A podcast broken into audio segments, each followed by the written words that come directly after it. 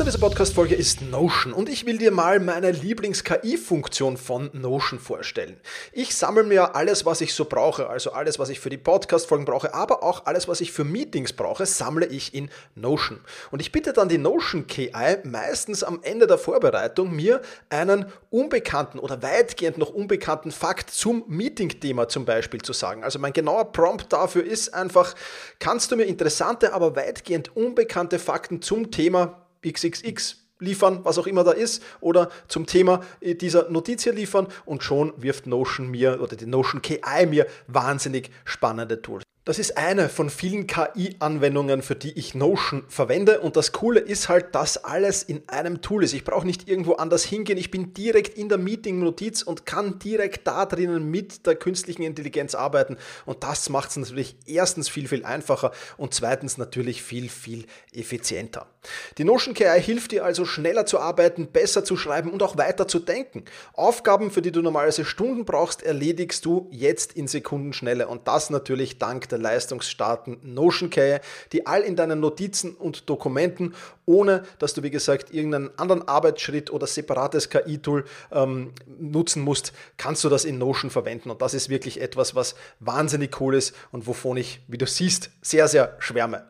Um Notion kostenlos auszuprobieren, geh sehr gerne auf notion.com slash effizient und ja, alles kleingeschrieben, also notion.com effizient, um die leistungsstarke und benutzerfreundliche Notion KI heute noch auszuprobieren. Wenn du den Link in den Shownotes benutzt, dann unterstützt du natürlich auch diese Show. Vielen Dank dafür. notion.com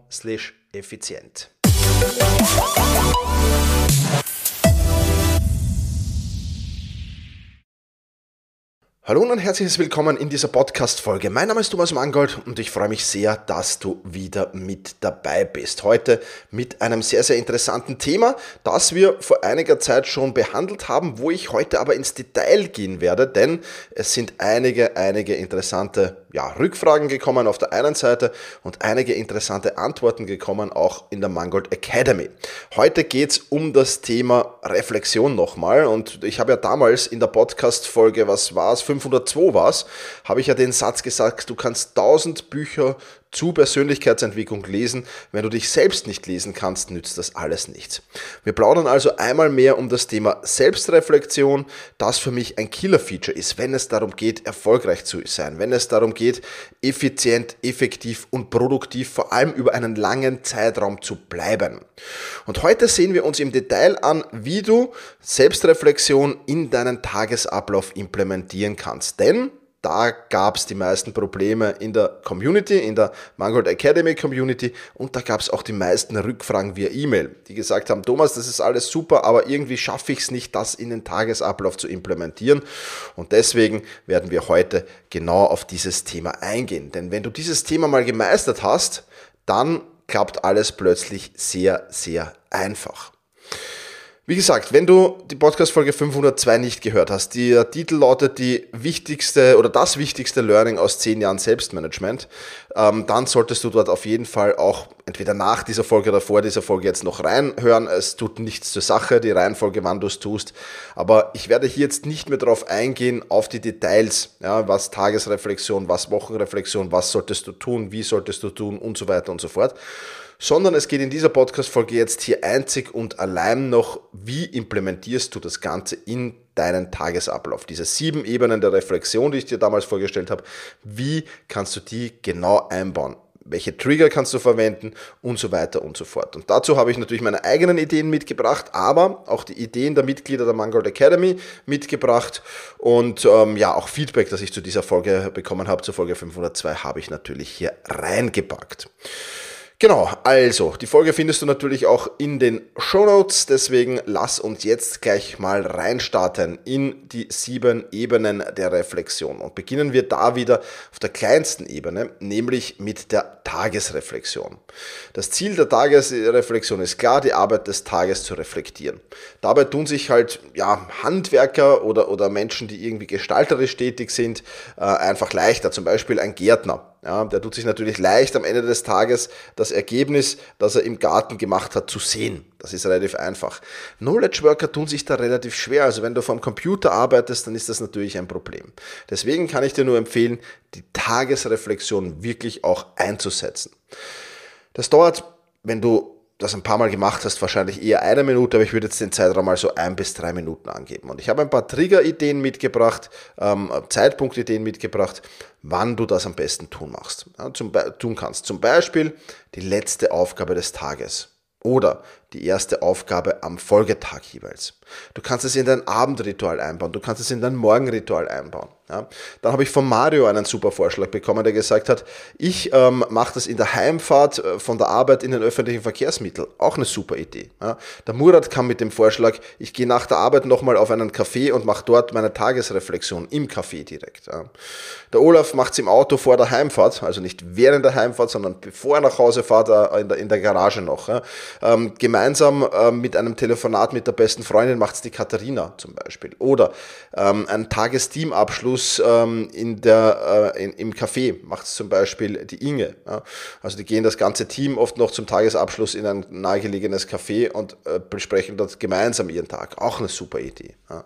Der Hubert macht es beim Gasse gehen mit dem Hund nach der Arbeit. Ja. Auch das geht natürlich, wenn du es nicht schriftlich machst, sondern irgendwie vielleicht anderwertig, auch das gut. Oder abends bei einem Glas Wein mit der Frau schreibt der Dieter. Ähm, auch das ist natürlich äh, sehr, sehr schön. Da erzählen sie sich gegenseitig den Tag ähm, und haben das so schön eingepflegt. Also du siehst, du kannst das in kleiner Form natürlich immer wieder einpflegen, ähm, auch mit Teams, mit Partnern sehr, sehr gut machen. Auch das ist eine super Idee, finde ich. Aber vor allem immer dieses dieser eine Trigger, ja, all das, was ich jetzt erzählt habe, ist ein Trigger. Ja, der Kaffee nach der Arbeit, das die, im Auto vor der Heimfahrt, äh, in den öffentlichen Verkehrsmitteln bei der Heimfahrt und so weiter und so fort. Das ist immer ein glasklarer Trigger. Und wenn du das machst, dann hast du nach mindestens 30 Tagen, wahrscheinlich geht es viel, viel früher, hast du das implementiert. Du brauchst nicht mehr dran denken, sondern du hast es tatsächlich implementiert. Und das finde ich eine super Sache, die man wirklich da sehr, sehr einfach tun kann. Und eine gute Nachricht kam noch von der Inge äh, zusätzlich. Ähm, die hat nämlich noch geschrieben, wenn sich jemand schwer damit tut, dann gibt es wahrscheinlich am Heimweg einen gewissen Ort, wo du es vielleicht machst. Und dort könntest du dir dann mit Geotagging sozusagen, also eine Erinnerung an einen, nicht an einem gewissen Zeitpunkt, sondern an einem gewissen Ort stellen. Und dann passt das auch gut. Also der Mario, der mit den öffentlichen Verkehrsmitteln heimfährt, könnte vielleicht die nächste U-Bahn-Station als so einen Triggerpunkt, einen geografischen Triggerpunkt nehmen. Und so könnte er das in den ersten 30 Tagen managen, dass das eben zur Gewohnheit wird. Also das mit definitiv eine sehr, sehr interessante Angelegenheit und ich hoffe, diese, diese Beispiele von Zeitpunkten beziehungsweise geografischen Ideen ähm, haben dir jetzt da auch ein bisschen Mehrwert gebracht und du hast vielleicht bei dem einen oder anderen den Aha-Effekt, ja super, äh, das könnte ich auch so machen. Das also zur Tagesreflexion. Lass uns nun weitergehen zur Wochenreflexion. Das Ziel der Wochenreflexion ist im Prinzip nichts anderes als die Tagesreflexionen zusammenfassen und so ein bisschen ein Big Picture zu erfassen. Die Dauer der Wochenreflexion würde ich mit 10 bis 20 Minuten festlegen, wobei wenn du, ja, wenn du das gewohnt bist, dann sind 10 Minuten wahrscheinlich auch schon mehr als ausreichend. Ja, und jetzt gibt es zwei Möglichkeiten, das zu tun. Ähm, also ich, ich werde jetzt zwei Möglichkeiten hier angeben, immer einen Ort und einen Zeitpunkt, weil wir haben ja gesagt, die Wochenreflexion ist ganz sinnvoll, nicht unbedingt zu Hause zu machen, sondern vielleicht hier irgendeinen anderen inspirierenden Ort zu finden äh, und das ist natürlich sehr, sehr interessant. Lass uns deswegen zunächst einmal mit den Orten beginnen. Da könntest du zum Beispiel wie ich in ein gemütliches Café gehen. Dann kam von der Maxime der, die Idee Stadtpark, wenn es schön ist, oder Stadtpark Café, wenn es nicht schön ist draußen. Der Gustav geht in Wien auf die Gloriette im Zuge des Samstagsspaziergangs. Da geht er jeden Samstag rauf. Auch eine coole Idee. Dann ähm, der Dino macht es auf der Unibibliothek. Die Gabi äh, an meinem Lieblingsplatz daheim. Du kannst es natürlich auch daheim machen. Ja, du musst nur schauen, dass du irgendwie nicht abgelenkt bist. Auch das ist natürlich wichtig. Der Max im Café meines Fitnessstudios nach dem Sport am Wochenende. Ähm, dann äh, der Frank macht äh, in, ähm, auf einer Dachterrasse, genau im Dachterrassencafé eines Hotels in äh, seiner Nähe. Ja, also das sind alles coole Orte, die man sich äh, suchen kann und so mit Weitblick, ja, wie der Franz das schön geschrieben, Frank, Entschuldige, wie der Frank das schön geschrieben hat, mit Weitblick über die Dachterrasse und dafür das Big Picture zu sorgen, ist natürlich eine sehr, sehr interessante Sache. Ja. Zeitpunkt. Ähm, da kam zum Beispiel nach dem Wochenendspaziergang von Musti als Idee, äh, nach dem Sport kam von einigen, äh, das mache ähm, ich dann auch des Öfteren. Ähm, in der Regel mache ich es aber eher vor dem Sport. Am Samstag ist meine Woche, mein Wochenreflexionstag. Ich gehe immer in ein nahegelegenes Café, also auch das für mich immer sehr, sehr entspannend. Dann kommt vom Holger noch eine äh, sehr, sehr interessante Idee, nämlich nach dem Wochenend Großeinkauf, da habe ich den Kopf frei, schreibt er. Ja.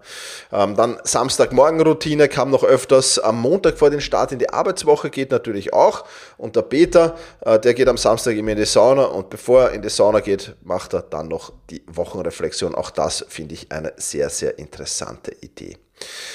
Ja, damit hätten wir die Wochenreflexion auch auf, äh, abgehakt. Können wir ähm, eigentlich zur Monatsreflexion übergehen. Und das Ziel der Monatsreflexion ist ja, die Wochenreflexion zusammenzufassen, das Big Picture sich wieder anzusehen und zu ja, überprüfen, wo stehe ich bei all meinen Zielen und wo sollte ich eigentlich stehen. Das kurz zusammengefasst ist die Monatsreflexion. Dauer 15 bis 30 Minuten. Bester Ort, ähm, auch hier ja, braucht man nicht großartig reden und auch beim größten Zeitpunkt nicht. Da können wir eigentlich dieselben nehmen bei der Wochenreflexion, weil die Monatsreflexion ist halt alle vier Wochen sozusagen dann ähm, im Zuge nach der Wochenreflexion. Also einmal im Monat dauert es halt dann länger und dann baut man da die, Wochenreflexion, äh, die Monatsreflexion auch noch dazu ein. Sprich, da braucht man gar nicht viel Großartiges Neues sich überlegen, sondern kann das gleich mal in einem Aufwasch erledigen. Ja, und damit können wir schon zur Jahresreflexion übergehen. Ähm, wenn du dazwischen noch eine Quartalsreflexion einziehst, dann hat das natürlich dasselbe Muster. Äh, dann würde das halt Wochen-, Monats- und Quartalsreflexion an einem Tag bedeuten.